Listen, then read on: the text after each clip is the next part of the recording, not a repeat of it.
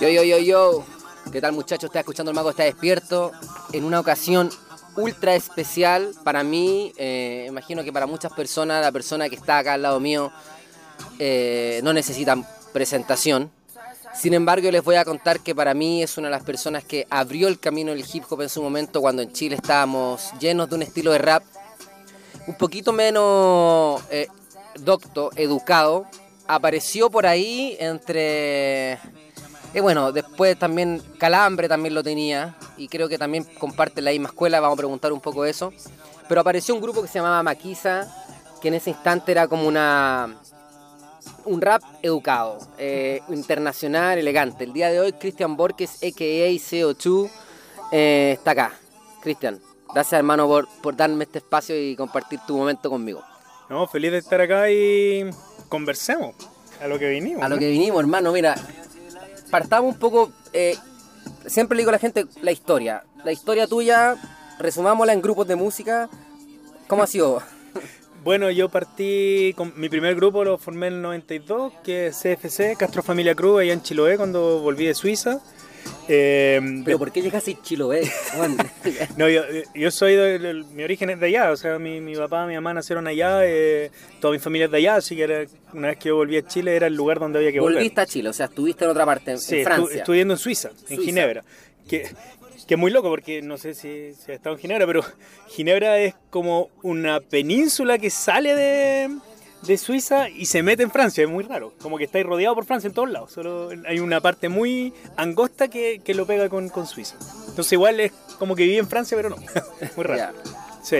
Eh, bueno, llegué ese año, en 92, con todas las ganas de, de, de, de hacer rap, eh, que, que, traía de, allá, que ya me había metido en el mundo del graffiti, y llegué acá y no había nada, así que tuve que formar, como crear una propia escuela de, hip hop que fue Castro Familia Cruz, que fueron mis, mis amigos del liceo. Crew.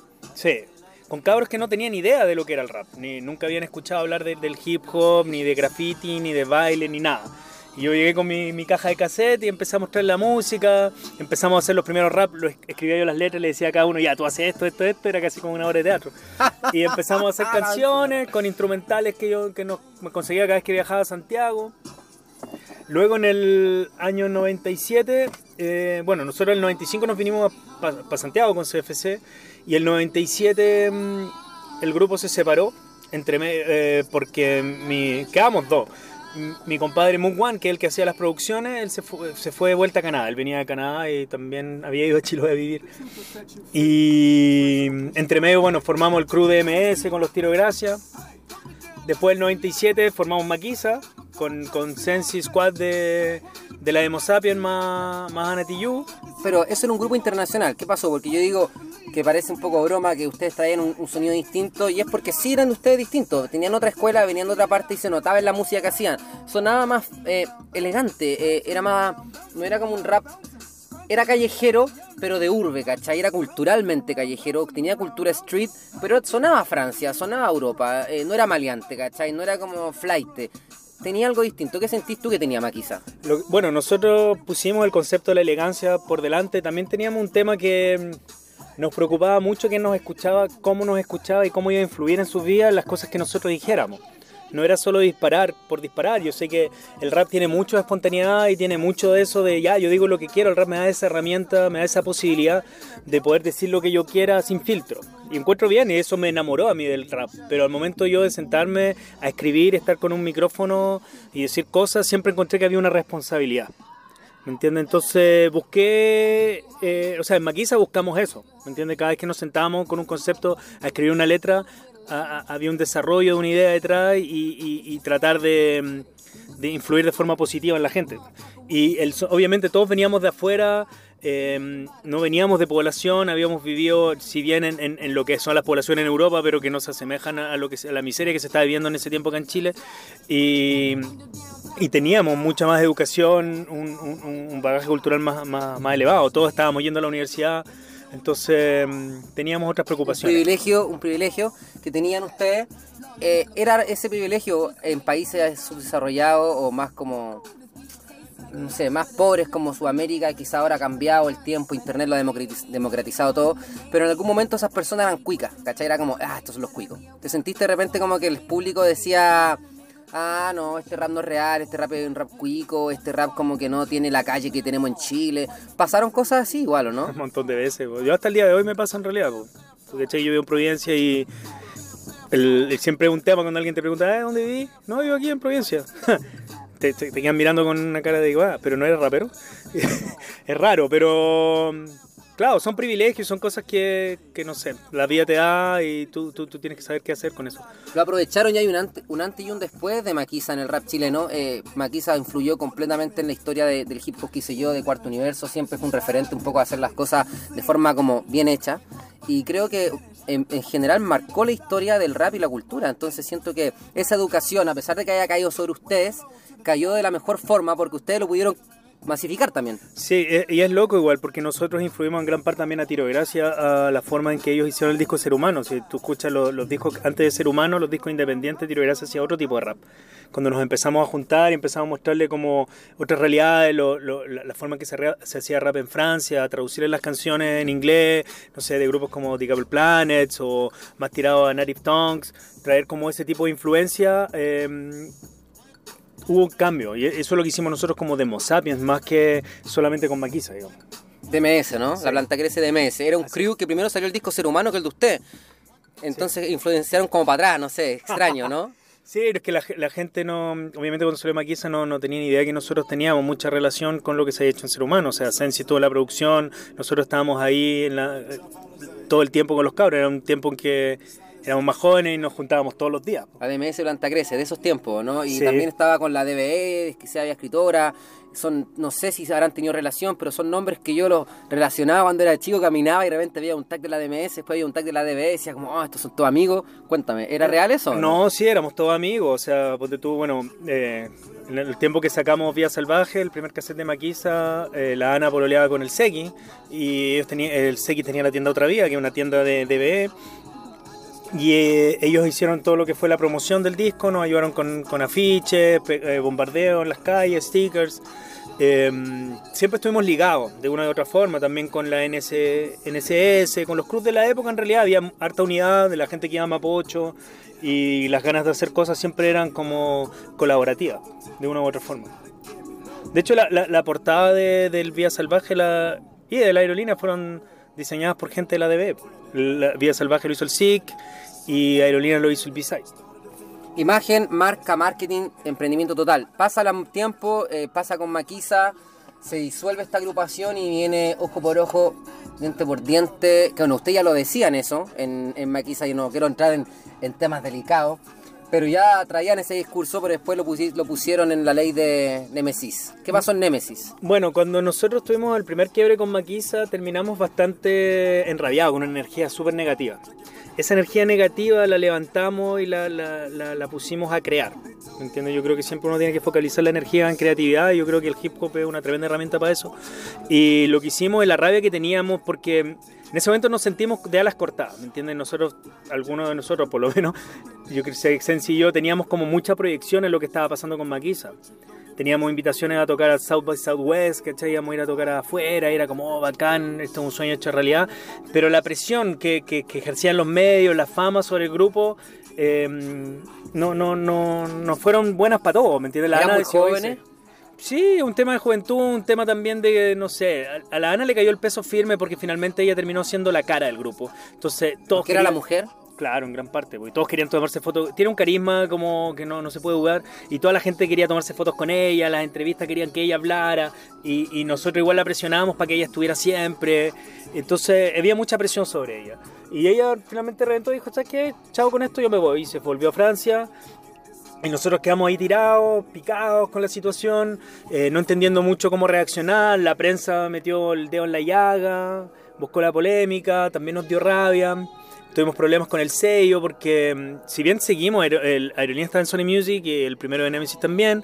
Eh, teníamos temas con el sello por la, la línea artística que queríamos seguir y todo finalmente logramos nosotros imponernos. Y la, ley de Nemesis eh, y Nemesis y todo el concepto iba en que nosotros queríamos presentar, seguir haciendo rap, pero una idea completamente opuesta a lo que estaba haciendo Maquisa.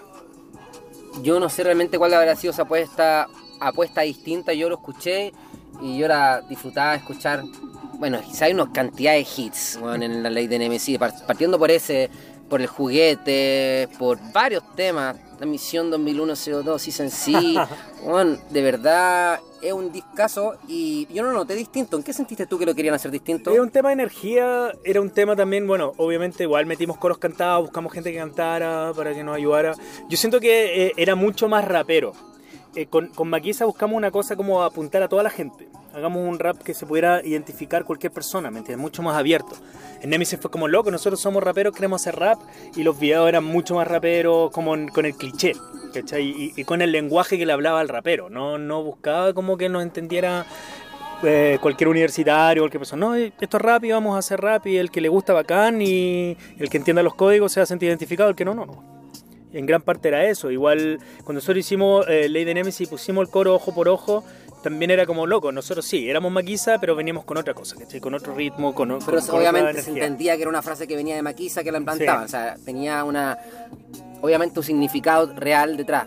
Sí, real detrás y también adueñarnos un poco el concepto, porque finalmente decía ojo por ojo es la ley de Nemesis, ¿no? No ojo por ojo viene de Maquisa.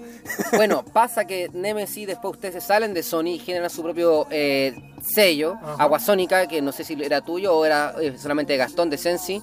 El, sello era de Sensi, el fundador del sello, y yo en el fondo como siempre nosotros trabajamos en equipo, siempre estuve ahí. Eh, finalmente yo, bueno, cuando Sensi se volvió a Canadá yo lo muté a, de, de, Producciones pero Aguasónica trabajábamos ahí, en el fondo se formó estando juntos, viviendo juntos y todo, era una cosa que trabajábamos todos los días para sacar a flote. Y con lo que habíamos aprendido trabajando en Sony Music. Salieron los discos de la DMS, el Bombas, que se llamaba, que un disco doble gigante. Sí. Son discos, yo súper así honestamente, son discos que fueron aciertos y desaciertos. ¿En qué son aciertos? En que era más música para los que le escuchaba, pero desaciertos que en DMS o en las personas que participaban en el disco no, tenían, no todos tenían el mismo nivel de rap. Entonces, de alguna manera, personalmente, te lo digo súper en buena, que yo siento que se desprofesionalizó. Mira, es loco porque ese disco realmente, yo te puedo decir, el proceso no fue nada profesional de grabación, fue casi loco. Tenga, démonos el gusto de hacer un disco con todos, el que quiera rapear, que rapee, aunque no sea bueno, no esté al nivel. Y el, el disco se hizo de carreta en carrete, ¿entiendes? Nosotros nos juntábamos a carretear y en algún momento en Sensi se ponía a poner beats y el que quería ir a grabar entraba y grababa. O hicimos algunos temas, teníamos una sala de ensayo y era Gastón se ponía ahí y decía, oye, voy a estar aquí con una chela, el que quiera venir a rapear, que rapee. Y el que pasaba... El Sensi muy de eso, igual. el que pasaba grababa y las canciones eran así, eran collage. ¿Me entiendes? Y en algún momento nos planteamos eso, oye, no saquemos un disco doble, elijamos las mejores canciones, pero fue un momento que fue que no, loco, hagámoslo igual. Y, finalmente era un tema, porque claro, cuando ya saquemos esta, oh, pero es mi canción, o esta, no, que aquí, bla, bla, bla, entonces ya, tiremos todo. Y en realidad un disco que tampoco suena bien, y fue un trabajo como bien a pulso de sacarlo, pero fue entretenido, trabajamos mucho lo que es el marketing guerrilla, ¿cachai? Trabajar con stickers, em, los shows que hicimos fueron entretenidos. Yo, fue una época como fue solo, solo divertirse. ¿me entiendes? Y, sacarle un rollo, un poco lo que era también eh, grabar en la casa con nuestro equipo, ver la producción, ver qué, podía mejorar, qué, funcionaba, qué no, etc. Después de eso, de Nemesis, y bueno, después sacaron el otro, el, otro disco Nemesis, el hip hop, pero es. Y después de eso, vuelve Maquisa, ¿o no? Claro, lo que pasa es que Esencia, después que hicimos eh, hip hop, pero es. Que bueno, el disco, ese disco también fue editado en España, que tuvimos un, un, lazo ahí con un sello español que se llama Estado Chungo eh, cuando él, después de ese disco, a los pocos meses, como los seis meses, él se fue a vivir a Canadá de vuelta. Entonces se dieron varias cosas simultáneas. Volvió la Ana de. Había vuelto la Ana de, Francia. De hecho, ella graba los coros en un, tema de ese disco. Em, empezamos a conversar y un día fue como, oye, ¿por qué no reeditamos con Agua Sónica el Vía Salvaje? Entonces invitamos a la Ana tomarnos a mi casa. Oye, Ana, queremos reeditar este y en Conversa y Conversa tenemos dos canciones que habían quedado para un tercer disco de Maquisa que nunca salieron, que eran 100% Style y Diesel. Canciones del año 2001, canciones del año 2000 más bien. Ok, grabemos esas canciones. Grabemos las canciones. Entonces, bueno, fuimos a Estudios del Sur, nos encerramos, grabamos la cuestión, remasterizamos con Charo G el, disco. Eh, entre con, estábamos en el proceso y dijimos, oye, pero podríamos lanzar esto. ¿Por qué no hacemos un lanzamiento? Hagamos un show, juntémonos a tocar y empezamos a armar un show que se llamó La Reunión. Y Que yo fui. Fue el año 2004. en eh, el café. que ahora es Nescafé, cabrón. En ese tiempo se llamaba Teatro Providencia. Y mm, nos dimos el gusto de hacer eso, autoproducido totalmente, arrendar ese tremendo espacio, llenar, pues salíamos con Cencia a pegar los afiches nosotros mismos con, con el engrudo en la maletera del auto, pa, pa, pa, pegar por todos lados. Eh, pusimos un stand de venta de discos, me acuerdo que fue como lo... Era como grande igual para nosotros, ¿cachai? Y sold out, ¿cachai? Se vendió todo. Eh, el proceso de grabación del disco nos llevó a unirnos con la Ana nuevamente y a conversar qué iba a pasar eh, con, con el grupo, si es que había la posibilidad de volver o no. Me acuerdo en una entrevista, alguien nos, nos hizo una entrevista, estábamos ensayando donde caso, y alguien como weando dice hacia el, el periodista, dice, oye, ¿y qué pasa si Maquisa se volverían a, sacar un disco? Y me acuerdo que la Ana responde, sí, si hagamos, a mí me gustaría hacer un disco con Maquisa, pero sería ideal meter a Caso y a Sony. ¿Por qué? No sé por qué le salió a eso así como tan del alma. Era divertido porque yo con Sony estábamos preparando un disco.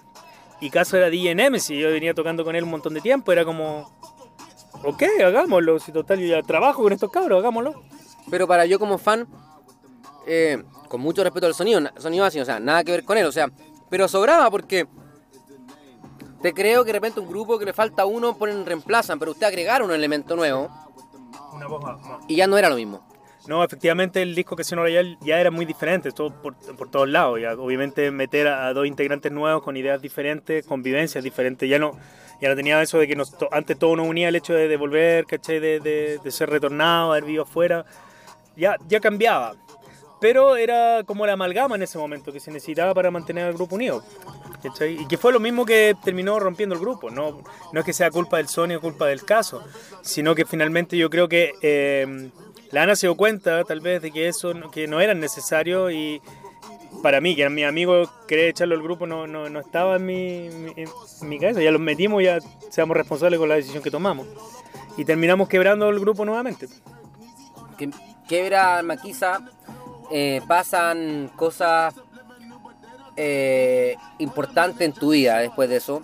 Eh, hay, eh, no sé si fue exactamente después de eso, pero viene el tema de, de tu enfermedad, ¿o no? No, fue harto después. Fue harto Mira, después. El quiebre de Maquisa fue en el año 2006 y mm, en realidad lo que lo- yo fue ahí justo cuando me empecé a meter a batalla de los gallos, empezó, empezaron a haber cambios en mi carrera, ¿cachai? Como hacerme cargo de una carrera solista que no tenía idea cómo manejarla, siempre había trabajado con grupos, eh, en, en ver qué hacía, formamos artillería pesada con Power Peralta, con DJ Caso, el Nolo y el Nauk. Eh, estuvimos dos años haciendo shows bien, bien entretenidos que eran que buscamos atraer eh, o a llevar al rap chileno al nivel del, del espectáculo. Buscar cómo hacer como tú fueras y vieras como realmente un espectáculo, no solo vieras un grupo de rap con, o sea, dos raperos, tres raperos con un DJ, ¿cachai? Sino que tuviera baile, visuales, escenografía. Eh, Eso fue lo primero, los primeros pasos. Y luego, bueno, sacar mi primer disco solista y todo. Yo, mi enfermedad llegó el- fue el año 2013. Mira, em, la idea es que este programa dure una hora, porque em, por si no después se volverá aburrido eh, la gente la idea que lo escuche. Entonces, El Mago está despierto es un programa que lo divido en cuatro secciones.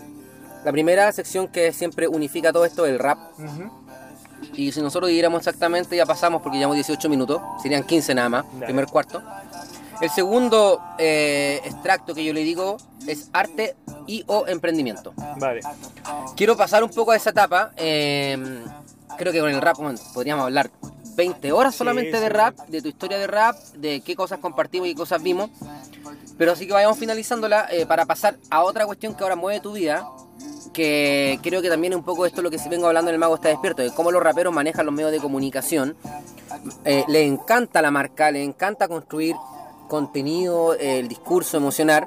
Y creo que lo conecto ahora porque tú empezaste a generar esto con artillería pesada. Siempre hay tratado de proponer algo estético. Tu oído siempre ha sido muy visual. Sí, o sea, yo creo que, que uno tiene que estimular a la gente con todos los sentidos. ¿Me entiendes? Si bien lo mío es, es rapear, es escribir y, hacerte trabajar el, el cerebro, yo creo que cuando tú hay un show en vivo, lo que tú quieres es pasarlo bien. ¿Entiendes? Eh, y podíamos entregar eso en paralelo con, con buenas letras. Y Artillería Pesada tenía eso y, y- y poder tener material para poder comunicar, ¿me entiendes? generar, generar historia, generar contenido, es parte, digamos, de lo, de lo que nosotros veníamos haciendo en la calle y cuando las redes sociales entraron en el juego, estábamos listos para eso. No sé, ¿qué, qué opinas tú al respecto?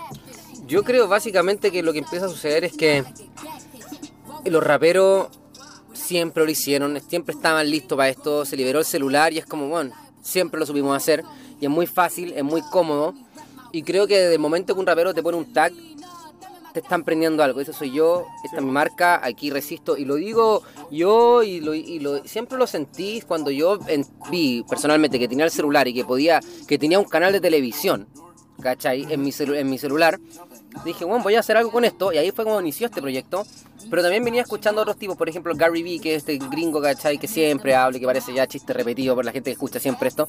Pero él analiza la cultura norteamericana urbana, que es básicamente rap, y no solamente ahora con Kanye West o las Kardashian, desde antes, o sea, la música producida de el pop está hecho por productores raperos y, y el rap viene influenciando el mundo completo, en Europa, en Francia sobre todo, yo no, no, no he ido a Francia por ahora, pero allá también el rap es brígido, Sí, socialmente sí. es cuático, y en Europa y en mismos, los mismos coreanos, o sea, el rap está en todas partes y es como el, el mainstream de la cultura urbana.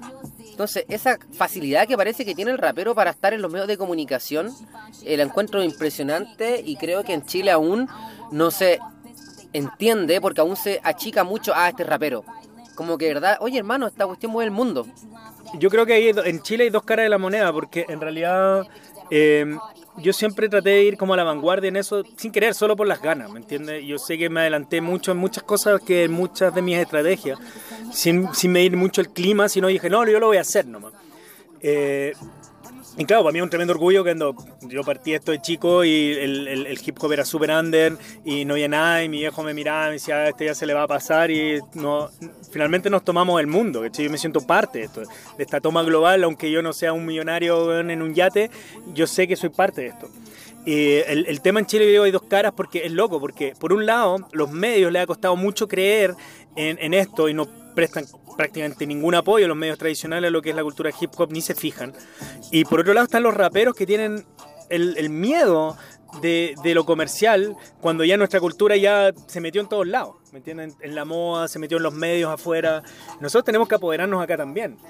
Y, y- y yo creo que hay que ser, eh, no tenerle miedo a la ambición, no tenerle miedo a, a- a- a emprender con esto. Yo, y hay un montón de colegas que tienen sus marcas, que han puesto tiendas, o, o, o se atreven con la música a ir un paso más allá, ¿me entiendes? Ya hay cabros viviendo de la música hoy día. ¿Me entiendes? ¿Por qué? Porque tomaron, eh, tomaron esto, crearon una marca, manejan los conceptos de, de ¿cómo decirlo? De, de, de tal manera en el fondo de que, que se sostienen. ¿Entiendes? No, no, no es una cosa inconsistente. Ellos dicen ya, yo soy, este, este soy yo como artista.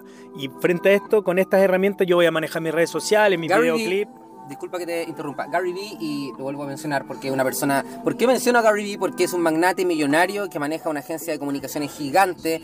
Que hay cachado que de repente digo, puta, ¿quién le ha ganado a este weón? ¿Quién lo voy a escuchar a él? Bueno, lo estoy diciendo a una persona que ah, puedes tú cuantificar su logro y su éxito. O sea, todas las personas quizás son exitosas en su manera y eso como que es indiscutible y un tema para otra parte. Pero él es una persona que lo puedes cuantificar y una persona que muchas personas que no creen el rap van a creer en él y que él te lo diga es como decir, ah, calma, quizá algo de verdad. Y él dice esto, que estamos en una era, que también lo sabemos, que estamos en la era del contenido y el contenido tiene que ser real, Sí. no puede ser mula y no hay nada más real que un rapero porque una persona que ha ido a poner sus propios flyers como tú, como yo, que en un año nuevo, cuando éramos chicos, todos mis amigos, no sé, andaban carreteando y andaba repartiendo los flyers de mi tocata, andaba preocupado de los diseños, o sea, siempre lo hemos tomado con un profesionalismo como si fuese una empresa millonaria desde que tenemos, yo tengo, empecé a hacer rap, ¿cachai? Como que siempre pensé así, siempre lo vi así, y creo que en realidad el rapero siempre, muchos, siempre lo ven así como algo una cultura que te nace tu corazón, que lo haces con cariño, que lo cuida y que es real. Y creo que estamos en un momento donde la información está tan liberada y creo que los raperos están en un momento idóneo o, o esta cultura para generar algo un poquito más tangible en Chile. Y me da un poco de, de- de- no sé si miedo, no creo que sea la palabra, pero como cuidar también que no se ensucie este diamante tan lindo, ¿cachai? Eh, porque finalmente es romántico, ¿cachai? Uno, uno, no- uno puede decir el tiempo, pa- tiempo pasado fue mejor, Pero sí era lindo esa inocencia de la cultura y ahora como que todo el mundo rapea. La otra tengo unos cabros chicos en el condominio que vivo yo, ¿cachai? 18 años, va, juntémonos a freestylear.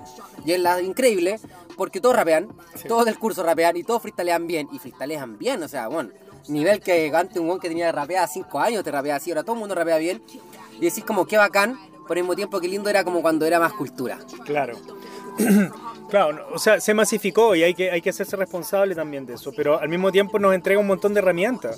O sea, em, yo estuve el fin de semana, hace dos fines de semana, estaba, en Miami, fue un festival que se llama Rolling Loud con mi hijo, que también le gusta mucho el rap, y, fuimos a disfrutar de este festival de hip hop más grande del mundo, así es el lema de ellos, y que en gran mayoría era trap, era música nueva, con artistas haciendo una unas performances muy diferentes a las que yo estoy acostumbrado, ¿me entiendes? Algunos solo salen a tirar sus canciones, a gritar y animar a la gente. Otros salen a hacer finalmente el show y un concierto. Pusiste un comentario del playback. Sí, estaba muy enojado porque ni siquiera hacen playback ya, como que salen a gritar y es como, lo sentí yo como una falta de respeto, pero después conversando con, con Derek G, un amigo de, de, de, Miami, eh, él me decía que yo tenía que hacer una diferencia entre los artistas, como J. Cole que estuvo ahí, ¿me entiendes? O MGK o, o Russ, Eh, frente a otros, ponte tú como eh, Playboy, Playboy Cardi, ponte tú que se subió a hacer como animar a la gente. Él es un entertainer. Hay locos que se van ahí a entretener, como lo haría un DJ. Y hay otros que van a hacer un show y hacen un espectáculo eh, basado en su arte, son artistas y quieren expresar algo que, va más allá, que dejarte una huella. El otro solo quiere que tú pases un buen rato. Y ahí está la diferencia. Y, en el hip hop siempre existió eso de pasar un buen rato. Eh, pero es raro que alguien tire sus canciones y grite encima. En general, uno va a una fiesta y pone un DJ, un DJ con un MC animado, o el mismo DJ grita y todo, y uno no dice nada. Estamos en una era, en una era del que tiene estructuras mentales pierde. Pierde y se enferma. Y yo considero que las enfermedades sí vienen de, esta estructura mental que de repente nos cuesta ser flexibles con nosotros mismos, permitirnos cosas, o somos culpables o muy exigentes. Y quiero preguntarte sobre eso.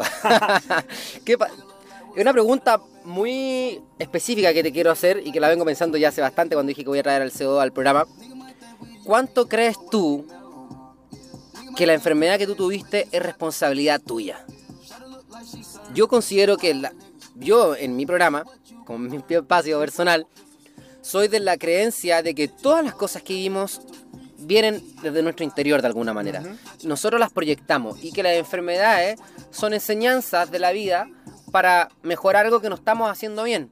Hay una mentira que estamos creyendo que nos está enfermando y la enfermedad te muestra que algo estás creyendo que es falso. Es como, mira, mientras tú no aprendas esto que tienes que aprender, te voy a enfermar. Pero esta enfermedad, ámala, acéptala, porque te está mostrando el camino de la verdad. Es súper quizás espiritual, místico, pero también creo que se puede entender, ¿cierto?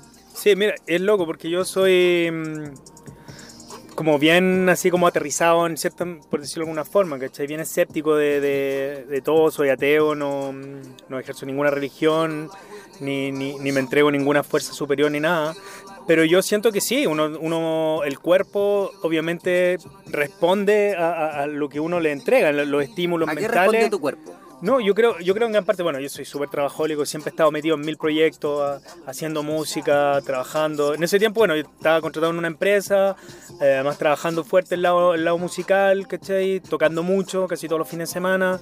Eh, también daba clase en una universidad, eh, también pituteaba y también trabajaba para Red Bull y, haciendo un montón de cosas. Estaba como muy metido en eso, más la presión obviamente de las responsabilidades familiares y todos esos temas. Y mm, todo esto me llevó en el fondo que, que me, era, me, un cáncer, en, hasta, ahí mismo los mismos doctores y los, los, psicólogos que vi y todo, todos te dicen que gran parte del cáncer se debe al estilo de vida que uno lleva, ¿me entiendes? Que tiene que ver con la alimentación, tiene que ver con, con el nivel de estrés que, que, que uno que uno soporta, digamos, el día a día. Y en gran parte yo creo que sí, que, que la enfermedad viene mucho por mi estilo de vida. Eh, yo siempre he sido súper... No es al azar, ¿cierto? No, no. ¿Tú crees en el azar? Aunque no seas escéptico, ¿crees que las cosas pasan por coincidencia? No, yo creo que la, es loco, igual hay ciertas cosas que sí, pero no. Yo creo que todo lleva, conlleva algo. Causa y efecto. Exacto, tal cual.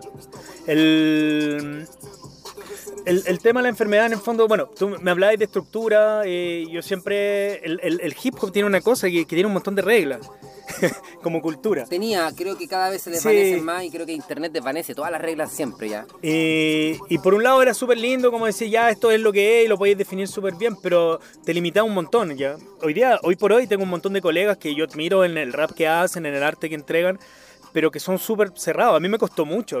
Bueno, yo todavía sigo escuchando puro rap en mi casa, pero soy capaz de apreciar otros estilos musicales. ¿cachai? Me, pasó algo muy loco que, que pensé jamás lo iba a hacer, que antes me daría hasta vergüenza decirlo. Que un muy buen amigo mío, el MKC, él es el DJ de Maluma. ¿Me entiendes? Y cuando vino a Chile, él me escribió y me dijo, oye, Seo, estoy en Chile, juntémonos, juntémonos. Lo, lo pasé a buscar, estaba aquí en el Sheraton, fuimos a, almorzar al Galindo y todo, y me dice, oye, ¿por qué no vas, no vas al show? Yo sé que no te gusta, pero ¿por qué no vas? Te encontrás y... Y le dije a mi mujer, estaba mi cuñada aquí, que, que había en Costa Rica, andaba de vacaciones aquí, y, me- le dije, oye, ¿quieren ir a ver a Maluma? Salgamos. Vamos, pues.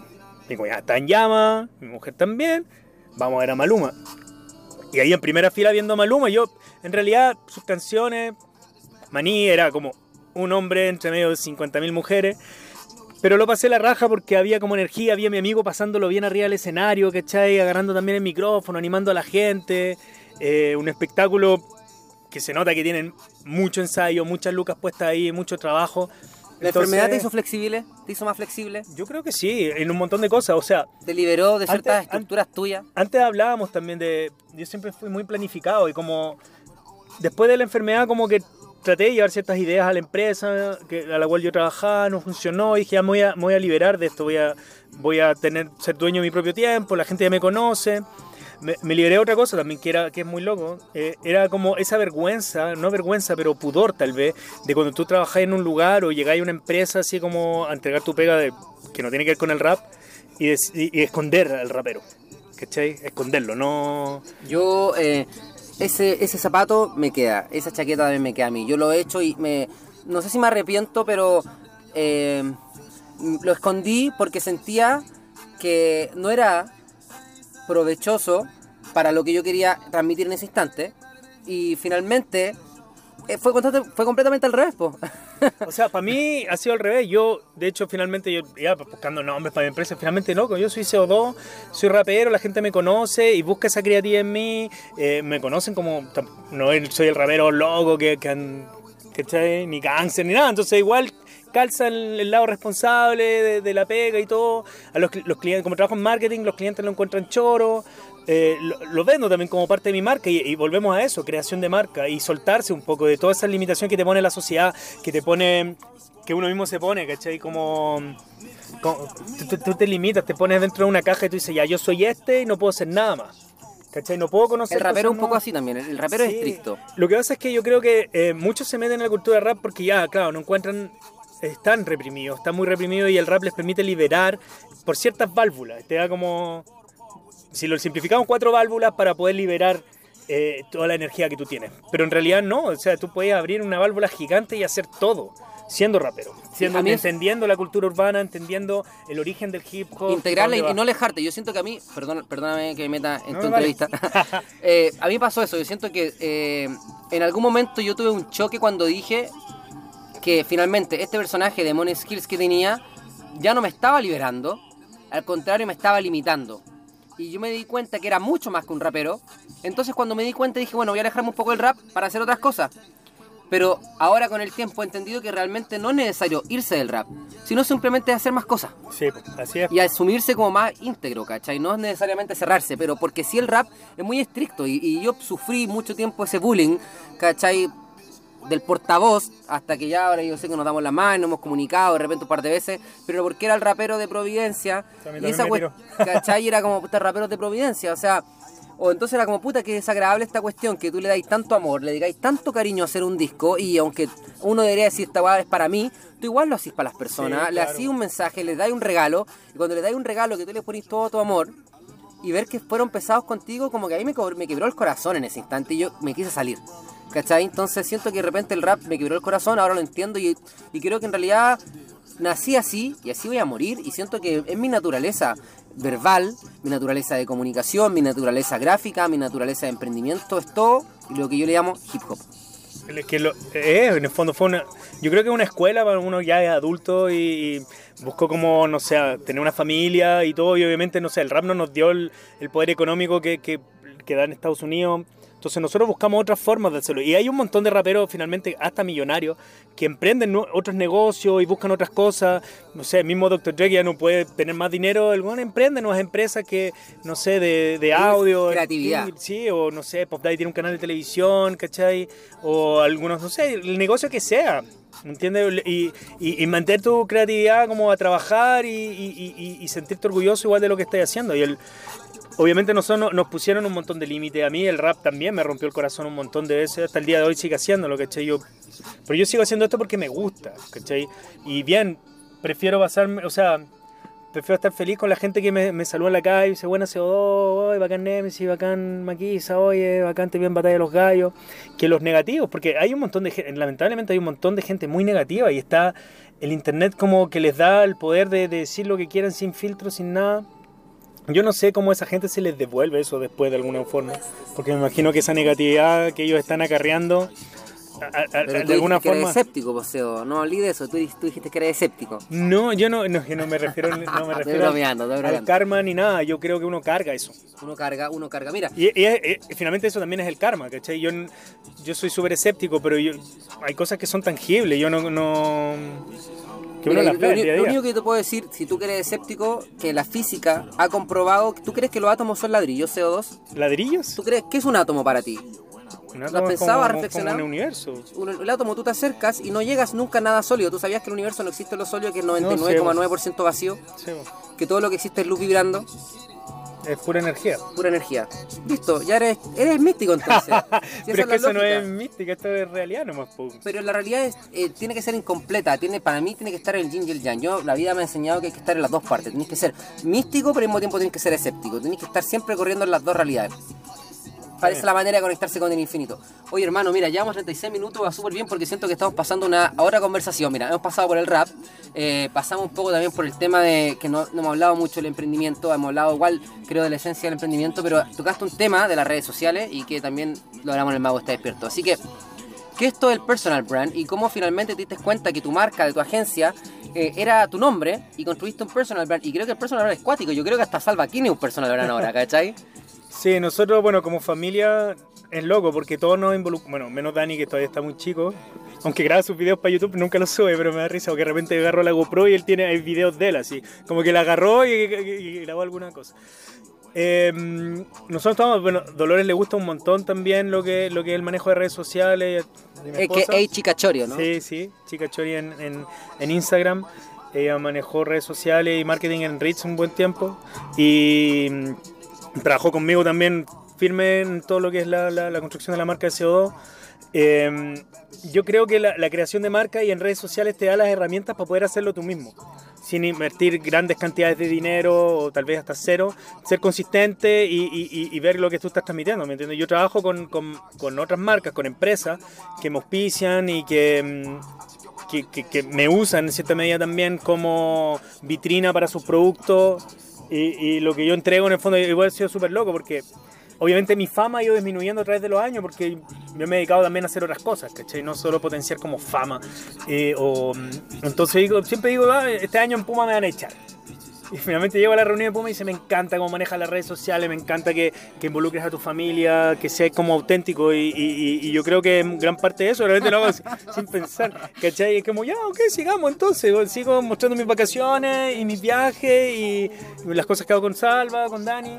¿Cuánto de autenticidad finalmente en la personal brand? Creo que ese es como, para conceptualizarse hay que buscar adentro de uno y ser auténtico. Sí, yo creo que hay un montón. Obviamente, una, una foto en, en- en las redes sociales nunca dicen 100% la verdad. Uno ve un momento capturado, súper lindo. Obviamente, uno vive dramas, uno vive problemas. eh, hay días que no tenéis plata, hay días que, mm, que tuviste, no sé, una pelea en la, en- en- la casa. Esas cosas existen. Esas cosas uno no las quiere compartir porque uno quiere transmitir lo positivo. Eh, pero en general, yo pongo en la balanza, mi vida es súper alegre y eso es lo que yo muestro, ¿cachai? Yo estoy tratando de vivir la vida full, eh, muy feliz, ¿cachai? Conversaba el otro día con un amigo en- también en Miami, que mi amigo que me recibió ahí, Rudy Mage, que también es un emprendedor que del graffiti pasó a armar su marca ya, eh, estampando polera, eh, haciendo arte, haciendo cuadros, y tenemos muchas cosas en común en ese sentido. Y él, él, me decía, me decía, oye, ¿por qué no, no te has comprado una casa? Y le dije, porque me ve bien, o sea, viajo, hago mis cosas, ¿cachai? Me doy mis gustos. Y, bueno, durante mucho tiempo estaba muy en contra de, de, meterme como al sistema bancario y, y, encalillarme por 20 años, 25 años, 30 años eh, en un crédito y, y siempre vi el mundo como tan grande y dije, bueno, a lo mejor no voy a estar aquí en cinco años, entonces, filo, no quiero comprar una casa, no quiero comprar una casa, no quiero comprar una casa. Después que me enfermé, era como, loco, a lo mejor tengo que comprar una casa, o a lo mejor tengo que juntar la plata, y era como, no, loco, tuve a punto de morirme, lo que quiero ahora es hacer todo Un lo que cambio, no yo no sé si tiene que ver con tu enfermedad, pero de repente CO2 y su familia se pusieron a viajar cuatro veces al año. O sea, hay- cinco veces hay al varias año. situaciones, ¿cachai? El mismo tema de la enfermedad eh, llevó a mi mujer a una depresión. eh, o sea, entre que renunció le echaron de la pega, ¿cachai? Quedó como media tirada, se fue a otra pega donde le fue súper mal y finalmente se le dio la posibilidad de trabajar en la TAM. Entonces nosotros tenemos acceso a, a- a pasajes súper baratos. Entonces dijimos, oye, loco, aprovechemos esta weá, viajemos, eh, con- conozcamos el mundo, vamos donde nos... Nosotros, más que de viaje, muchas veces de turismo, vamos donde amigos, nos juntamos con ellos, los pasamos bien, ¿cachai? En la misticidad eso se le llama la alquimia. ¿Y cachado lo que es la alquimia? Que es como lo que dicen que es como convertir los, meta- los metales pesados en oro. Sí, sí, hicimos una canción como aquí se llama Alquimia. y la capacidad de convertir las situaciones que tenías en tu vida en algo bueno.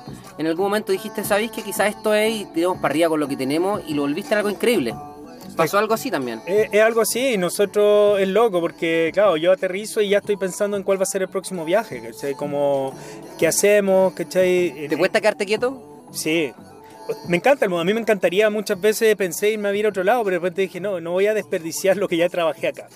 Y eso es algo que todavía me amarra acá, ¿cachai? Como los contactos que tengo, la marca que la creé acá, ¿cachai? Como igual es rico ir a otro país, si ya nadie te conoce, hacerlo tú tranquilo, ¿cachai? Pero mm, también es bacán acá como manejarme, ¿cachai? En el medio y que me sigan llamando para pega, la, la gente confía mucho en, en- en mi persona, se puede entregar para marcas y cosas así, ¿cachai? Todos los, todos los días recibo como un mensaje de alguien preguntándome, oye, ¿cómo puedo acercarme a tal marca? ¿Qué tengo que hacer? ¿Cachai? O, Cuéntanos a nivel de trabajo, ¿qué es lo que haces tú? Que la gente quizás te conoce como rapero y estás hablando ya hace harto tiempo, harto ratito, minutos sobre tu marca, tu empresa, pero la gente no sabe quizás lo que es. Cuéntanos, eh, CO2 más allá del rap, ¿qué es CO2 como empresa? Bueno, yo tengo una empresa de desarrollo web. Yo me dedico a desarrollar sitios, sobre todo sitios de, mm, de campaña para marca. También Landing pages. Mucho es lo que, lo que más se pide, pero también hago sitios para marca. Sitios corporativos, no sé, le hice todos los sitios nuevos a Parque Arauco. mm, eh, trabajo con. Como trabajo con muchas agencias, me- finalmente yo encontré un nicho. Cuando yo, yo trabajaba en una agencia que se llama Bond, y me di cuenta que muchas agencias se estaban metiendo al área digital y no tenían idea. No tenían idea del área nuestra, que era el área de desarrollo. De repente cachan mucho de estrategia y tienen muy buenas ideas del lado vista, del lado del punto de vista creativo, pero les falta el lado técnico. Y ese es el lado que yo podía entregar. Entonces yo dije, ya voy a empezar a entregar esto a diferentes agencias. Y se dio de forma natural. Porque como pasa en las agencias de publicidad, que la gente eh, es muy volátil, como que va cambiando de, la vi en una, después la vi en meses después en otra y así. Esa misma gente con que yo trabajé empezó a llamar y dijo, oye, SEO, trabajamos en Bond, ¿por qué no te venís para acá? Tengo, un- un- tengo que presentar una propuesta a una marca, me tenía un presupuesto. pa, pa". Empezó a hacer muchas cosas para Corona, muchas, eh, para un montón de marcas de cerveza. En realidad trabajo para Pernod Ricard, el, el- el sitio de Valentine's y de Chivas. eh, Equipo, Tú- armaste equipo de personas. ¿Qué pasa? ¿Tú estabas dando boleta honorario? Yo empecé el primer año de pura boleta, ¿me entiendes? Hasta que un cliente me dijo, ya, oye, ¿cuándo vayas a sacar factura? Yo no cachando nada de ese lado como de impuestos, nada, hasta el día de hoy todavía me cuesta. Eh, y era como, ok, hago mi empresa, empresa en un día, me metí y, eh, uno de los cabros que trabajaba conmigo, que yo soy su jefe en Bond, eh, me dijo que sí, yo le dije, oye, ¿por qué no te vienes a trabajar conmigo? Empezamos a trabajar, porque a mí ya me estaba empezando a viajar mucho, y el tema era que era una de las cosas que yo quería hacer, porque las que me independicé era ser dueño de mi tiempo, es decir, si yo quiero un viernes o el día que sea trabajar de cualquier lado o no trabajar, puedo hacerlo, sin dar explicaciones. Lo hago y asumo yo las consecuencias, pero no, no, no, no tengo que dar explicaciones. Entonces empecé a agarrar mi computador y empecé a trabajar donde sea. Me he visto trabajando en Costa Rica, me he visto trabajando en Los Ángeles, en Nueva York, en Miami, en Europa, en, en Uruguay, donde sea que yo vaya, siempre llevo mi compu y siempre hay un momento en que me tengo que sentar a trabajar. Eh, y le dije... Y una ¿Ocupa Windows o Mac? ¿CO2 ocupa Windows o Mac? yo ocupo Mac. ¿Y vale la pena usar Mac? No, yo creo que da un poco lo mismo. ¿eh? En realidad, el, hoy por hoy las herramientas están iguales para Mac que, que para PC. Yo creo que es una cosa de costumbre, nomás el sistema operativo y todo. Obviamente el, el tema de los virus, que siempre como que le da un plus más a Mac. Pagáis tanto más, solo para eso tal vez no, no es necesario, ¿cachai? De hecho, hace poco en la, oficina estaba cotizando Mac para una chica que trabaja conmigo y, y a mí me dijo, oye, pero si quieres comprar un PC. Y el mismo me dando unas cotizaciones y me salía casi la mitad y el, el computador era más power. Entonces dije, ah, pero te compro un PC y si estáis feliz con eso, yo también. eh, el, el, tema fue, claro, empezar a contratar gente y empezar a, a trabajar de la casa. ¿cachai? Yo tengo dos cabros contratados, trabajo harto freelance y cada uno en su lugar y a mí me da lo mismo donde ser. Tengo un cabro que, que vive en Nueva aparte, Zelanda. Es un tema que no hay desarrollo, no hay creatividad, o sea, no necesitan ustedes estar juntos, o si se juntan a veces. Eh, nosotros la creatividad la dejamos a cargo de las agencias. ¿ya? Eh, sí, igual nos juntamos a veces y es entretenido porque fluye, o, o, o conversamos sea por teléfono, por hangout o lo que sea. Cuando estáis trabado algo es súper bueno conversar. Pues. Y no solo algo que le llamamos un patito de hule, o por último tenía un patito de hule para contarle el problema. Porque hay veces que ni siquiera tiene que ver con creatividad, pero nosotros resolvemos problemas. Inteligencia emocional. La, la programación requiere mucho resolver problemas y ponerte en el lugar de otro. Empatía. La empatía va porque tú le vas a pasar una plataforma a alguien que no conoces y la tiene que usar y saber usarla. Antiguamente yo cuando trabajaba en, en, software corporativo, yo pasaba, me recorría el país enseñándole a usar las plataformas a la gente. Y hacía un curso, hacía manual y todo. Hoy día cuando se una página web no viene con un manual. La persona se tiene que meter y entenderla. ¿Trabajan con WordPress? Eh, harto WordPress, sí, harto desarrollo a la medida también. Eh, bueno, ahora estamos desarrollando un Drupal, ponte tú para Sabori. Ahí, depende de lo que quiera el cliente en realidad. WordPress para mí es lo más rápido, lo más barato de implementar, para la gente también. Entonces lo conviene. más fácil de usar también. Sí, el, el sistema de administración es muy fácil, es, es muy, muy, amigable y es muy fácil de personalizar. Entonces. ¿Sumaste personas a tu equipo porque querías abarcar más o porque te llenaste de trabajo? ¿Qué pasó? Mira, no, mi ambición basta por ahí nomás, ¿caché? Como de repente digo, ya, si meto más gente, voy a ganar más plata y bla, bla, pero hay una responsabilidad igual, es un peso. Cuando tú tenías a alguien trabajando para ti, tú ellos dependen de ti, tú te, tenés que asegurarles el sueldo, eh, las imposiciones, ¿cachai? Como un mínimo, ¿cachai? No sé, pues, la Carola trabaja en su casa y la otra me dijo, oye, ¿sabes que me voy a la espalda? Parte de comprar una silla, ¿cachai? Aunque trabaja en su casa, yo le, le, puse una silla. Tenés que preocuparte de tu gente, ¿cachai? Es una preocupación más, es bacán, pero es un peso. Entonces, digo, no sé si sea capaz de aguantar a mucha más gente, ¿cachai? Eh, lo que yo quería también era poder tener más libertad no siempre estar en la playa con mi computador, ¿cachai? Poder desligarme y decirle, oye, no. Tienes sé. más libertad y un motivo más responsabilidad, extraño, sí, ¿cierto? Es loco. Pero sí, pero es bacán saber que es como trayendo alivio cuando digo, ya, me llegó esta cuestión. En mi primera instancia siempre, ah, yo lo voy a hacer. ¿Cachai? Como que soy muy acaparador de, de, la pega y de la forma de hacer las cosas. Y, digo, y se la mando, no sé. Delegar te cuesta. Sí, pero cuando delego es como, oh, bacán. que, que como... se haga bien, pero no siempre queda con el mismo cariño que quizás le o pones sea, más allá de eso es como también sentir un, un... No, yo creo que los cabros tragan, igual yo tengo que revisarlo y todo, pero también es bacán saber que podéis... Es como un alivio, sería, no todo el peso cae sobre tu espalda, ¿cachai? De, como que um, lo repartí. Wow. Oye, mira, llevamos 47 minutos, yo creo que igual nos vamos a pasar, vamos a tener que ser sinceros, hay muchas vale. cosas, de hecho, una de las cosas que quería hacer en este programa era hacer la parte a lo que vinimos, por mano, si tú eres rapero, es tirarte algo de, de, rap aquí en este lugar, así que vamos a conectar en este momento, no vamos a dejar de grabar, ¿tenía abierto Bluetooth? Traje un par de canciones, dos canciones. Vamos a conectar aquí al celular de que lo teníamos preparado, ¿tenía abierto el Bluetooth ya? Sí.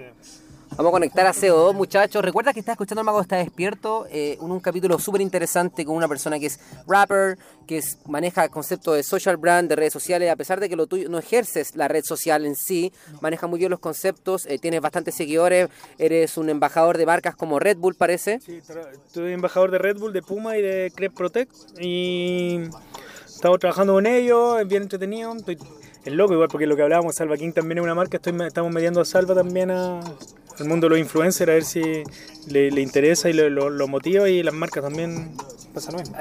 Eres un súper motivado eh, y aparte ahora tu empresa, emprendimiento, creo que estáis completamente conectado con el mago está despierto, hermano. Y tú puedes seguir conectándote con todos estos programas. Recuerda que lo puedes hacer a través de la plataforma de iPhone, Apple Podcast. Si tienes un iPhone, te puedes suscribir. Si tienes, por ejemplo, un Android, puedes bajar la aplicación Evox, la aplicación Anchor, que es como se hacen los podcasts. De hecho, si tú quieres grabar un podcast, me puedes enviar tu audio, yo lo puedo incluir. puedes buscar, de hecho, en Google, si tienes Android, puedes buscar El Mago está despierto, podcast, Google Play, e incluso muy probable que te aparezca un botón ahí mismo que se llama suscribirse. El audio, el podcast para mí SEO es algo increíble porque te permite hacer muchas cosas sin perder tiempo. Te permite manejar, caminar, ver tele, eh, o sea, en realidad ver tele no voy porque tienes que escuchar la tele, pero voy a hacer muchas cosas, eh, lavar la losa, ducharte y si el podcast es interesante podía aprender mucho, así que yo estoy muy metido en eso. ¿Estamos conectados ya o no? No lo logré. A ver, yo te voy a conectar acá. Sí, yo creo que Phone, tú que connect hacerlo. CO2. Vamos a ver conectar aquí a CO2. Así que eso muchachos, recuerden que pueden suscribirse, mandan un mensaje, estamos aquí con CO2. Aquí estamos. Eh, ¿Cómo se llama? ¿Qué significa CO2? Supremo elemento omnipresente. Modestia aparte. De aparte, exactamente. Eh, Bueno, cuéntanos un poco, ¿qué vamos a escuchar? ¿De qué se trata la música el día de hoy? Traje dos cancioncitas que yo creo que van muy en la onda de, de lo que tú estás tratando de transmitir con el programa, eh, que tienen que ver con, con mi cambio después de, de la enfermedad. Ah, o sea, hay un antes y un después. De todas formas, Solamente un- quería concluir en eso en este programa, solamente No, quería venir para sí, eso. de todas formas, yo creo que tener cáncer es una cosa, es un hito no solo para uno, lo personal obviamente que lo vive, sino para tu familia, para, para tu entorno. eh, y obviamente, eh, bueno, es un regalo duro, pero es un regalo finalmente, ¿no? ¿Te trae algo que quizás no, no eres capaz de, de verlo inmediatamente? O sea, para mí que lo sobreviví de todas formas. Sí. ¿Cachai? Tengo un montón de gente, amigos que, que sus familiares que han muerto, amigos que han muerto de cáncer. eh, es súper duro.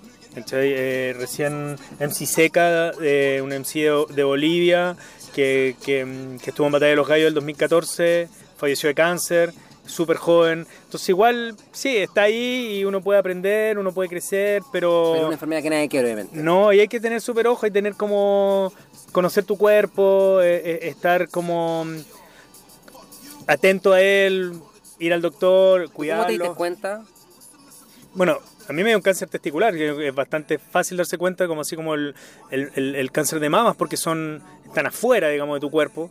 El testículo estaba duro, es, es importante como, si fuera hueva, hacerse tocaciones, ¿cachai? Cachar como, como cualquier cosa rara que salga en tu cuerpo, como un tumor, tú tenés que ir al doctor y revisártelo, ¿me entiendes? Pero no te dolía. No, nada, el, el cáncer tiene eso, que no cuando ya te duele ya, ya estáis, estáis listo. Qué loco. Sí, era completo. Yo de hecho me podía apretar, pero era una roca mi, mi testículo. Y bueno, me operaron, me lo sacaron, hice quimioterapia, fue un tratamiento duró ocho meses, fue súper duro. ¿Tuviste apoyo de las personas? Tuve harto apoyo de- del público, de la gente que, que- me escucha. Me llegaban dibujos, me llegaban cartas. Eh, tú mismo rapeaste en un show que, que me hicieron, que para mí fue una de las cosas más, más lindas que me ha pasado en la vida. Tener como un montón de colegas cantando mis canciones, tirándome energía. Y, y yo dices, claro, yo soy escéptico y todo, pero yo siento que esas cosas a uno la- lo nutren, ¿cachai? Si bien no, Alimenta el corazón. Sí, Y, y- y te dan fuerzas para seguir adelante, ¿cachai? Yo creo que, o sea, yo nunca pensé que me iba a morir, ¿me entiendes? Oh, Sabíais que no era, que no era tu momento. Claro, no quería y no, no quiero morirme. Yo quiero todavía vivir, tengo ganas de, te lo decía antes, quiero vivir ojalá unos 40 años más, poder hacer un montón de cosas, ver a mis nietos, compartir con ellos y, y- y pasarla bien. Hermano, tírate un rap. Pero eh, la canción que yo rapeé parece que fue... em, eh, No me acuerdo. no, este la, la del Rubén Pl- Chica Plástica. Ah, la chupalla. Chupaya. ¿Cómo es esa letra? Eh, Cacha que no me acuerdo en este momento. También, hermano, con el micro en la mano. Eso es lo habitual. Esto es... Estoy cantando el primero, parece. Eh, mira, voy a cantar una de las nuevas. ya. Dale. Y el otro día hablábamos, pero yo tengo mi repertorio. Igual la chupalla la cacho, pero. No, da lo mismo, da lo mismo. Si más que nada era para, Para ver si cantaba una mezcla entre los dos y tener así como que estoy cantando con CO. Ah, cantar. No, pero no. En realidad quiero escuchar y que la gente sepa lo que está Cada haciendo. movimiento ha sido Calculado. calculado, a tu lado, Ah. frente lírico. Ha Ha regresado, regresado. abreviado en maquisa por La la, chupalla, chupalla. otra vida que caracteriza mi Identidad. Pintada en trazos de colores por la ciudad, la calidad de poco va superando la cantidad. Da. El talento está en Aumento. Y la verdad que si tengo fe En esto, no es por casualidad. Ah. Oye, qué buena. Yo creo que mucha... En realidad uno finalmente con el tiempo termina haciendo su propio estilo, pero yo creo que gran parte de mi estilo, te lo digo a ti, CEO, Cristian Borges. Thank you very much, hermano. La zorra. Ya, vamos a ponerle play entonces a mierda. Este tema se llama ¿Para qué quieres subir? Es del- de, mi último disco solista, que es del 2014, se llama Reinicio y... Escúchalo. ¿Suena o no suena? Ya, aprendí a contar hasta cero. Mi vida va al revés, lo último será los primeros. Decidí cantarla lo que quiero, buscar la perfección, diamantes en el chiquero. El mar está agitado, la tripulación enloquecida caminó de lado a lado como un borracho en avenida. Es año nuevo cada día, si lo piensan no es tan loco. Unos mandan, otros mueren, congelados en Antuco. Somos número, ladrillo oculto por estuco. La estructura social húmeda por tanto escupo, esto es feo. Cuando lo escribo y lo leo, cuando lo grabo, cuando lo digo y lo rapeo. Empezó el apedreo contra la máquina y quien conduce. El problema lo somos todos, por no ver las luces, por lo que nos seduce. Nos caemos de bruces, poco la deducen la ambición que nos abduce. Puse en un reglón varias palabras, pulsé un botón para así grabarla. Yo quise que el mundo entero pudiera escucharlas, pero Babilonia hace oído sordo a esta charla. Le vi una mirada al futuro no me gustó lo que vi. Volví a estos tiempos duros. ¿Para qué quieres subir? Si te me la altura, tu cara en un meme no alcanza pa' caricatura. Le di una mirada al futuro, no me gustó lo que vi. Volví a estos tiempos duros. ¿Para qué quieres subir? Si te me de la altura, tu cara en un meme no alcanza pa' caricatura. No. Y allá, sobre un instrumental de Fra Instrumentos, tú lo escuchas, la guitarra que suena por ahí es del PC. El reinicio es el disco. El mago está despierto, hermano, ya lo sabes, con Emon Skills. Mi nombre es CO2 y va el segundo verso. Dice así. Ya, ya, ah, ah. Soy un veterano y debo cargar con las culpas, puta. No esperes de mi disculpa, disfruta de la derrota ajena. Yo disfruto mi alegría y aprendo de mis penas. Esto se eleva como un volantín entre las nubes. Feliz de lo que tuve, orgulloso de lo que obtuve, cauteloso de los que suben, porque sé lo que es caer. Aquel que nunca ha luchado para ganar, seguro no sabe perder. Son los gajes del oficio que hablen a mi espalda, que hagan su propio juicio, desde luego. No soy el único con problemas de ego que confundió la realidad como parte del juego. Algunos olvidan que solo son personas, que poco importan el barrio y la zona. Si los valores y lo que deja son pura choreza, serás pronto olvidado tú y tu delirio de grandeza. Puse en un reglón varias palabras, pulsé un botón para así grabarla. Yo quise que el mundo entero pudiera escucharla, pero Babilonia hace oído sordo a esta charla. Le di una mirada al futuro, no me gustó lo que vi. Volví a estos tiempos duros para que quieres subir. Si te me de la altura, tu cara en un meme no alcanza pa' caricatura ya.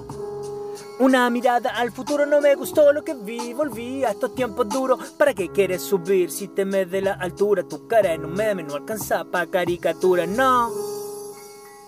Hermano, qué gran letra. Y si hay algo ahí de, de una visión distinta, ¿o no? Sí. Era más, más, más un beat más tranquilo, una más reflexión. ¿Qué pasaba en ese momento cuando hiciste esa letra?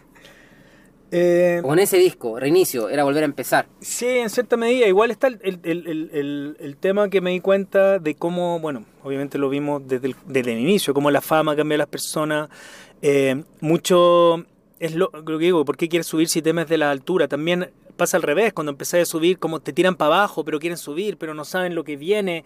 El rap tiene mucho de eso, de, de- de los miedos, las inseguridades de los, de los personajes que, que, hacen parte de esta cultura. Y uno como siendo la cara visible tiene que cargar con el peso de eso, la crítica de los demás, cuando en realidad, no sé, yo desde el día uno, cuando estábamos filmados por Sony Music con, con Maquisa, muchos nos criticaron por haber filmado por un sello y, la misma gente que en ese tiempo no había redes sociales, por suerte la gente te decía más las, las cosas a la cara, o escucháis las habladurías por ahí, las copuchas, los demos estaban ahí en Sony Music, enviados por ellos mismos. La gente quiere subirle, teme a la altura, no sabe cómo, cómo reaccionar frente al éxito de los demás, al éxito propio. Yo, en gran parte era eso, es verlo también con humildad, que un día está ahí abajo, un día está ahí arriba, eh, y viceversa, ¿cachai? Como a todos nos toca, o sea, como lo digo, yo estuve en el tope de la ola, fui muy famoso, hoy día vivo, vivo un poco cosechando lo, lo, lo que sembré hace un montón de años, ¿cachai? Y, y tú dices, claro, porque delante dijiste, bueno, he perdido un poco fama, pero yo siento que esa fama que se pierde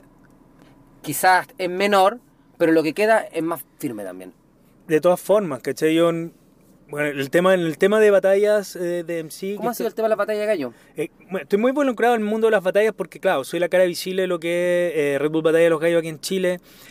Pero he estado viajando harto para afuera pues, por también. Claro, o sea, sí, pues estuve en la, en la final en México, ahora el fin de semana me voy a ¿Y tú eres el. MC de la batalla en México también? No, en México solo fui como a, ver las cosas, a cachar cómo funcionaban y todo, a aprender y a compartir con...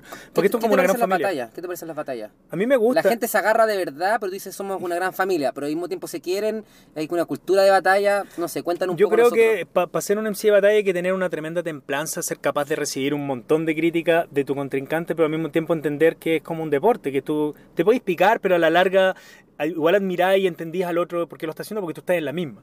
Eh, yo siento que hay mucha amistad en batallas que obviamente el público no, no, entiende y arma como todo un drama alrededor, pero también es parte de eso, es como el deporte, ¿cachai? Es como... Mm, eh, como los equipos de fútbol, los deportistas a la larga se van a encontrar en otros equipos, van a tener que jugar juntos en equipo, un día son rivales, otros días están en el mismo equipo, eh, todos están jugando, esto es un deporte y es entretenido también para, porque a mí me mantiene como en contacto con las nuevas generaciones y las nuevas formas de, de, de, vivir el hip hop, de hacer rap. Porque esto va cambiando, uno no puede esperar que, que, sigan haciendo rap como lo hacíamos hace 20 años, ¿me entiendes? Yo, yo, entiendo que cambien, que lo, el país ha cambiado caleta, el mundo ha cambiado caleta, la, forma de comunicarse es otra. Entonces, todo, lo, todo es distinto. Yo, lo entiendo, yo tengo un, un, un, hijo de 13, entonces yo sé como, como lo, lo, diferente que viven ellos al mundo. ¿Cómo es eh, la enseñanza de Salva King? ¿Lo has metido mucho en, tu vida personal, has llevado tus viajes, eh, eh, obviamente eres su padre, también me imagino que te gustaría, o eres su amigo, por el mismo tiempo tienes que dejar las cosas claras, por el mismo tiempo lo metes. Es una experiencia hermosa, yo como papá que de un bebé que tiene un año, siete meses, completamente entregado a él, y veo al Salva, dije, y es como un reflejo, digo, quizás yo voy a estar haciendo lo mismo, ¿cómo ha sido esto de ser papá? Bueno, es difícil, yo creo que uno aprende todos los días a, a ser papá, a estar ahí, a estar con tu familia, a estar con tu pareja. Eh, con Salva de, chico quise hacer un montón de cosas que yo siento que eh, por, mi, por, mi, vida no, no, no, no, pude hacer con mi viejo, ¿cachai? O por la forma de ser de él. No, no... Obviamente hay un choque generacional en un montón de cosas, pero lo involucrado en, en mi mundo, para mí mi, mi, vida es solo una, ¿cachai? No, no, quiero tener compartimiento y separar todo, ¿cachai? Mi familia está integrada en toda mi vida, entonces ellos viven, ellos tienen que ir a los shows, eh, muchas veces, eh, no sé, el año pasado monté tú para la, la, la, final nacional de Red Bull Batalla de los Gallos, Red Bull sabía y no tenía una, dos habitaciones para nosotros, porque nosotros somos cuatro, y los chicos estaban en el mismo hotel que nosotros, con, con Dolores, ¿cachai? Eh, tienen, son parte de esto, no, no, nos gusta, los dos nos gusta el rap, así que fuimos juntos a ver este festival donde hay artistas que me gustaban a mí, artistas que le gustaban a él. Yo también entender lo que está viviendo ahora, yo siento que es mucho mejor que yo lo lleve y ver a qué se va a enfrentar y él ¿Qué entienda. Pasa con, ¿Qué pasa con, la marihuana? Eh, no, no, no hay, tema hay temas ahí que te dan miedo, cosas con puta, se va a meter a esta cuestión, el alcohol, las drogas. La marihuana es lo que menos me da miedo, hoy día igual las drogas químicas o... Sí temo mucho más por eso, ¿cachai? O sea, estaba viendo ahí que eh, Salva como en, su perfil dice Salva King Xanax.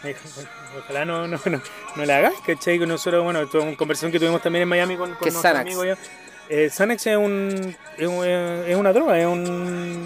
No tengo idea, Lo que pasa es que aquí las drogas por prescripción médica no han entrado como, como está en Estados Unidos, que están todos tan cagados, pero los raperos cantan mucho eso de, de las drogas que están usando. Los que están como promocionando esta droga, como no sé, Lil San, ponte tú que se llama así por el Xanax, o algunos, no sé, Percocet, Percocet, Percocet, que es un jarabe que se toman, ponte tú. Es como eh, para el, pero por otro lado, por otro lado también nosotros escuchamos a Eminem, escuchamos a Macklemore, que o a Royce, que son gente que está rehabilitada y que está tratando de impulsar este tema de, de estar en contra de esto, o Logic, que tienen mensajes más positivos. Y hay que tener un balance y entender igual eh, que en el mundo, el mundo te va a dar esas posibilidades. Yo yo he probado un montón de drogas en la vida, mi vida la, trato de llevar de la forma más sana posible, pero pasé por eso. Yo creo que uno tiene, tiene que vivir muchas cosas y cagarlo un montón de veces antes de entender cómo, cómo funcionan. Yo obviamente trato de protegerlo, entregarle la enseñanza, el conocimiento. Se permite. Pero yo, yo ah, digo un poco el tema de la marihuana, no porque sea malo o bueno, sino porque siento que eh, me pasa en mi realidad, en mi familia, ¿cachai? Que la apertura respecto a esa droga o, no sé, planta de poder, como la queráis, es completamente distinta a la que tenían mis padres con eso. Y ahora es como lo más cercano que es muy probable que sí lo consuman. Ah, sí, o sea, a mí es, loco es algo muy cercano, es como... Mi, viejo fuma, mi mamá me daba la marihuana un día. Entonces yo no, nunca viví ah, muy alejado de eso, okay. de una familia que fumaba weed. Sí. Entonces no, para mí fue distinto. Y eso que yo empecé a fumar weed a los 18. ¿Y fumabas ahora? Muy poco, muy poco. Eh, no es parte. Ah, no es esencial para mi vida, ¿cachai? No me declaro marihuanero, me gusta, lo encuentro cool. pero yo necesito. No, todavía no. Pero yo necesito estar como tranquilo para hacerlo, ¿cachai? Como realmente no, no tener como nada, buscar un momento en que no tengo ninguna labor que ejercer ni nada. Eh, Salva todavía no, no, que yo sepa, por lo menos no ha probado, no, no, no, no está en ¿Ya tiene Salva King? Tiene 13. Yo sé que es algo que inevitablemente va a llegar, la marihuana sobre todo en Chile, bueno, en todo el mundo ya, hoy día es algo súper común, que se está legalizando y todo el mundo fuma, entonces... ¿Qué va a pasar con los raperos? ¿Tienen una responsabilidad social respecto a la, juventud o sentís que en realidad el que quiera asumir ese rol que lo, lo suma nomás, pero no es responsabilidad de nada a nadie? Yo creo que es personal, y bueno, fue una de las primeras cosas que conversamos. Para mí siempre fue como sentirme responsable de las cosas que yo decía, ¿cachai? En USA, ¿qué pasa? En USA los raperos eh, generan, yo siempre digo, el mago está despierto, uno de los grandes como pilares fundamentales que tiene es que el lenguaje crea realidad. Porque el marketing, por ejemplo, un, buen marketing que genera a las personas, emociones, ¿cierto? Y esas emociones generan acciones y van construyendo el día a día las personas. Entonces siento que el rap y las personas que están haciendo rap tienen una gran capacidad de generar discurso, mover a las personas, generar sentimientos y emociones respecto a cosas. Y en Estados Unidos tú puedes darte cuenta que gran parte de los problemas con la drogadicción y con muchos eh, cosas más oscuras quizás, por decirlo de alguna manera, o más como demacradas, están completamente o están constantemente siendo publicitadas a través del rap. Sí, ahí, están las dos caras de la moneda, porque hay de todo. El rap, como digo, muestra todas las realidades, ¿cachai? Eh, yo creo que uno tiene que, mm, tiene que saber diferenciar igual eh, entre Pero los niños no saben diferenciar, o sea, eso es lo que voy, por eso que eh, es tema, porque tú decís, sí, cada uno haga lo que quiera, pero igual decís, oye, pero igual te escuchan cabros de 10 años y estáis cantando una cuestión que, ay, pero en mi vida yo veo lo que cantar, sí, pero igual yo he tratado de ser consciente. No, uno tiene que ser consciente, obviamente, en uno como artista, pero no podéis prohibirle a los demás que digan lo que piensan o lo que viven. ¿Cachai? O, la restricción de la música, la restricción, del contenido. No, yo creo que va por el lado de uno de, crearle fuerte cimiento a los niños y un eh, eh, entendimiento de lo que están viendo, ¿me entiendes? Porque igual... No se puede coartar ni limitar. Porque tú no podés, no podés eh, por un lado, como censurar la música, pero al mismo tiempo las películas están mostrando todo esto de siempre. ¿Cachai? si tú ves Scarface, muchos se sintieron representados por, por él como... y, trataron de emular su vida, ¿cachai? Y, y, una locura, las películas dan eso, las noticias te muestran cada barbaridad. Entonces no podemos esperar que la música sea distinta. Yo creo que la guerra se hace con arte en realidad, Creo que estamos en una época donde no podemos decirle a nadie lo que tiene que hacer y si tú quieres cambiar algo tienes que hacerlo tú. Y tienes que tú construir tu propio grano de arena y tú generar tu propio arte. Y eso, porque en YouTube o Internet está lleno de información y y yo voy a hacer un poco mi, lo que yo siento que hay que hacer para mí, por mi familia, por las generaciones que vienen. Yo no quiero que nadie se haga responsable ni hacer sentir que alguien mal. Pero sí yo trato de ser consciente de saber que todo lo que yo hago también alguien lo va a estar escuchando y alguien lo va a estar consumiendo. Pero eso ya es personal. Es así y, es loco porque, bueno, yo hablo, no sé, puedo hablar por mi familia, que somos como súper unidos y tenemos un núcleo súper fuerte, pero también hay un montón de cabros que crecen completamente desamparados, que los padres no les toman atención o simplemente no están. Y para ellos debe ser súper difícil, como tratar de entender esto y, separar, digamos, eh, lo que es real de lo que es ficción, lo bueno y lo malo. Nadie que viva esa vida, yo siempre he dicho esa cuestión, que nadie que te esté diciendo, no, mi vida, la falopa y estas cosas, está viviendo una vida feliz, te lo puedo asegurar. No, definitivamente no todas formas. Y pareciera y te la y te la vendieran y te la venden obviamente como si fuese lo máximo, pero realmente yo con la edad que tengo ya sé que ahí no está el camino ni la felicidad ni la ni el bienestar ni la salud. Oye, Seo, ¿cuál es el otro track? Vamos a el otro tema se llama El son de la urgencia. Eh, salió el año pasado. Eh, también tiene un video que lo. Bueno, el otro también tiene un video que lo edité yo, pero para qué quieres subir es un video que agarré puras imágenes de apariciones en televisión y en vivo y las la mezclé. Este es un video que, que fui con mi mejor amigo en un viaje así entre los dos en, en los Cayos de Florida, recorriendo y fuimos con una camarita, una GoPro y grabamos donde fuera, grabamos con un parlante, grabamos y después yo edité todo esto y hice un videoclip. Una especie de documental. No, salgo rapeando todo el rato en realidad. Ya es un videoclip, pero y rapero, sí, rapeando todo el rato. Pero con paisajes lindos, graffiti, cosas que pillamos por allá, como darse un gusto. Aquí está, se llama El Son de la Urgencia. Vamos, vamos con ese track. Listen to this.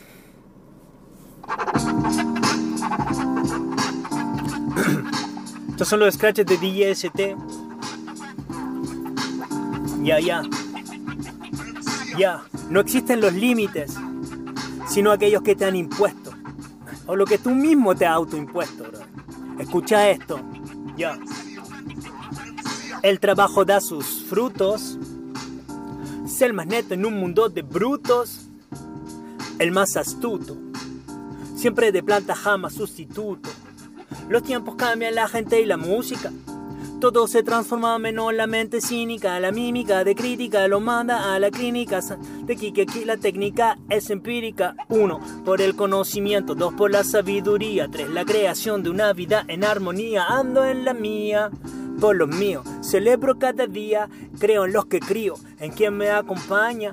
La más bella me mira a la cara cada mañana, me enseña. Uno siempre cree que lo puede hacer mejor, pero para eso primero debe hacer algo, por favor. Ah, por favor, anda, ve por ello. Ya. Anda, ve por ello. Vive el son de la urgencia. Ah. La vida es corta, pero ten paciencia. Toma conciencia, respira y piensa. Planea, actúa, que no hay ciencia. Vive el son de la urgencia. Oh. La vida es corta, pero ten paciencia. Toma conciencia, respira y piensa. Planea, actúa, que no hay ciencia. El trabajo da sus frutos. Oh. Sé el más neto en un mundo de brutos. El más astuto. Siempre de planta, jamás sustituto. Trabaja duro, mantente humilde. La frente en alto, la mirada firme. No basta con decirlo, hay que hacerlo. No basta con quererlo, hay que buscarlo. Si das la hora como citizen, no tiene ni pega y te crees 50 cent. Debe estar a la altura de la circunstancia. Primero el respeto, luego la ganancia. ¿Sabes? Ya ni cuento las canas. Si lo que cuentan son las ganas. Si lo que cuentan son mentiras. Es un 40 primavera, la juventud no es duradera, la vida se nos escapa. Quemamos etapa mientras el tiempo nos atrapa. Pasa tan rápido que ni lo vemos pasar, pero pasa. Arrasas, envejeces, te secas como pasa. Y un día tarde o temprano desaparecemos. Dejamos nuestro hijo a hueso, hermano, están ahí. El mago está despierto, se en el micrófono. Yo te digo que vive el son de la urgencia.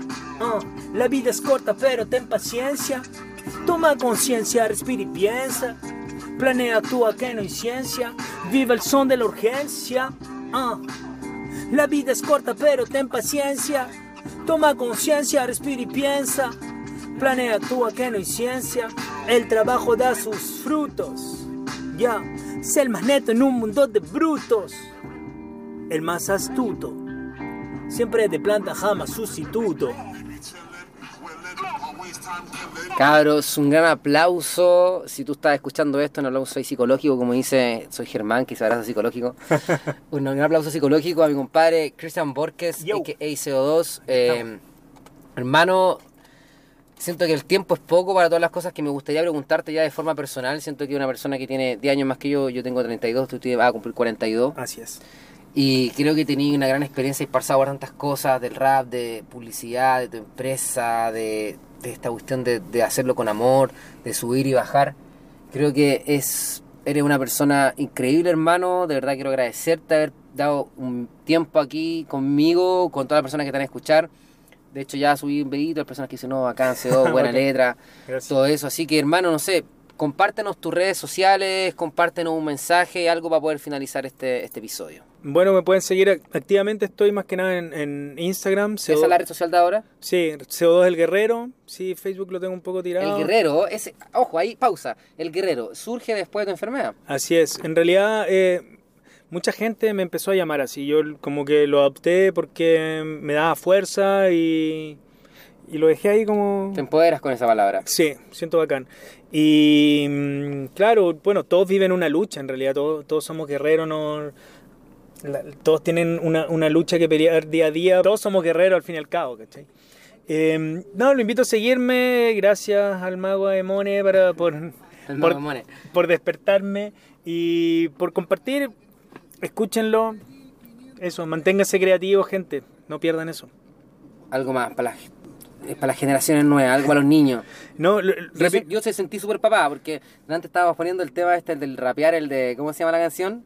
El de la que chupaya, ¿no? ¿Cuál era la que rapeamos recién? ¿La chupaya? Entonces me sentí hijo tuyo porque me dijiste como, Ah, ¿quieres cantar? Bueno, cantemos un poco, hijo. y me cantamos la primera parte, después me dejaste feliz, pero me quedé feliz.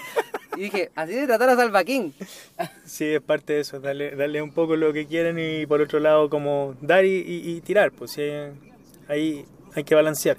Eh, es lo que lo eh, Nada, eh, yo creo que es importante crear. Es importante crear, no solo absorber lo que hoy día hay tanta información, uno está absorbiendo mucho, no, parar y, tratar de hacer algo uno. No, no importa que seas bueno o malo en lo que haces, pero crea algo, saca algo de tu cuerpo y déjalo ahí como el arte sana o no sí de todas formas te, te, desahoga te sana y lo que sea puedes escribir una rima puedes no rimar eh, puedes dibujar algo pintar algo bailar gritar crea algo, que esté, no sé, arma un mueble, lo que sea, pero haz algo que, que, esté ahí en el mundo real. Sí, ponle amor y, que esté en el mundo real, algo que, que podáis compartir, que alguien más pueda verlo. No solo estar eh, eh, recibiendo estímulos todo el rato por, por, parte de las redes, de YouTube y todo eso. Hay que, hay que apagarlo un poco, ¿no? También, y porque si no, no sin nada también. Exacto. Estamos bien presos de, de, los dispositivos hoy, por hoy. Cabros, gracias por escuchar Mago está despierto. Suscríbanse en Apple Podcast. Muchas gracias, CO2, por estar acá. Eh, compártelo, gracias por esta información. Y recuerden seguir a CO2, eh, una persona que siempre está llenándonos de, creaciones distintas, con, siempre con su sello personal. Y eso, gracias, cabros. Nos vamos con esta canción de Love de nuestro amigo Kendrick. Para finalizar con amor este momento. Feeling like Tyson, I'm with it. I'm good Tyson, I'm with it. Only for the night, I'm. Only for life, yeah, only for life, yeah, only for life, let's get it. Get that shit.